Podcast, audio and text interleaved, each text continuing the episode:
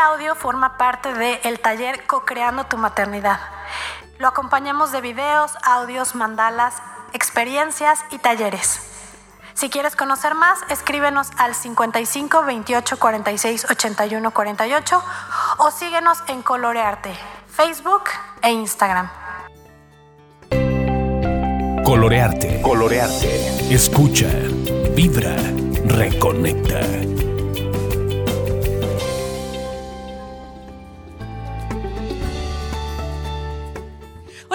Sean todos bienvenidos. Yo soy Adriana otra vez. Aquí estamos en Colorearte, felices de acompañarte en este taller de Co-Creando tu Maternidad, el cual hemos hecho con mujeres entusiasmadas, comprometidas, este, eh, enamoradas de este tema, que queremos ser parte de tu tribu en este proceso tan maravilloso que es la maternidad. Y el día de hoy tenemos a Paola Castillo, pediatra neonatóloga. ¿Cómo estás, Paola? Hola, hola, ¿cómo están todos? Pues muy bien, muy contenta de darles algunas ideas. Y bueno, pues como saben, este podcast se llama Mi bebé come suficiente y es que esta pregunta se origina a partir de que las mamás vienen angustiadas de cómo sé si mi bebé no se quedó con hambre, porque luego llora, y qué tal que si mejor le doy un poquito de fórmula y un poquito de pecho. Y bueno, se vuelve un estrés. Y aquí, como saben, este podcast es para ir ayudándoles a eliminar el estrés para que su embarazo, sus primeros años sean maravillosos. Así que adelante, Paola, cuéntanoslo todo.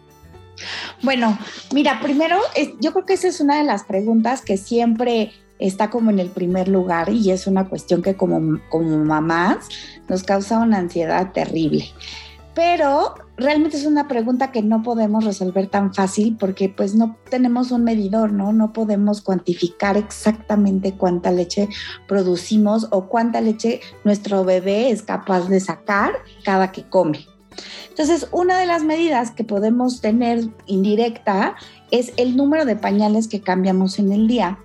De esta manera podemos saber que si lo que está tomando nuestro bebé lo está hidratando bien y está sobrando como para poder este, mojar un pañal, pues eso nos va a dar la pauta de que, de que está siendo suficiente, ¿no? En promedio, sobre todo en los primeros días de vida, si tenemos cuatro pañalitos mojados, estamos bien, ¿no? O sea, vamos, ¿Durante vamos por el día o a través de las 24 horas? En 24 horas. Ah, ok. Ajá. Cuatro pañales en 24 horas para un recién nacido. Exacto. Ok.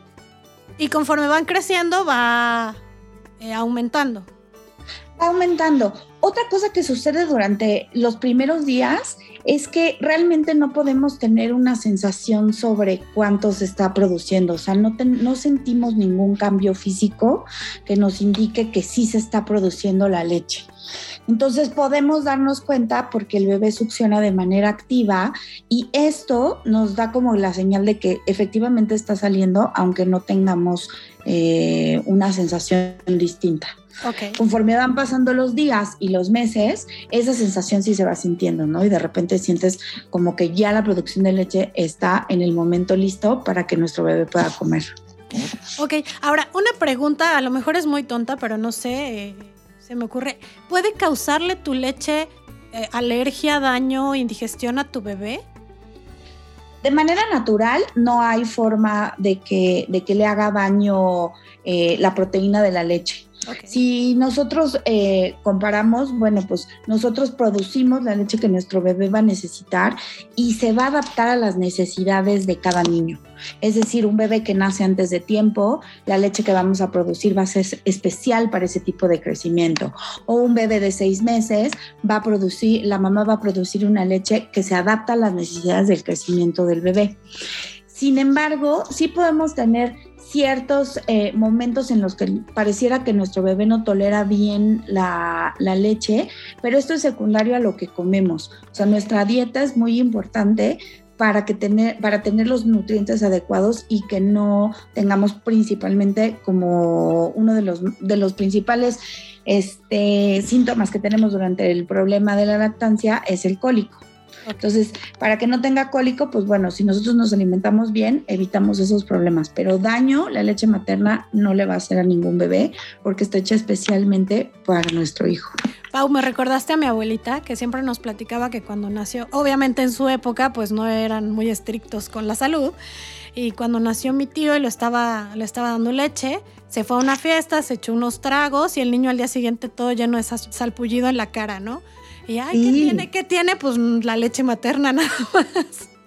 Sí, así pasa, pero por ejemplo, a lo mejor hay mamás a las que les gusta mucho, no sé, la, comida irritante y dicen, bueno, pues no pasa nada, dieta libre y este, y ya sea que se llenen de salpullido o lloran, tienen cólico y con hacer ligeras modificaciones de la dieta, vemos que todo marcha perfecto. Ok, ahora cuéntanos brevemente cómo lo más importante que debemos de saber para esta etapa de los pequeñitos, digo, ya sabemos que es súper nutritiva, que nada la va a poder sustituir, ¿no? Eh, pero ¿qué es lo, más importante que tenemos que saber? ¿Y qué pasa?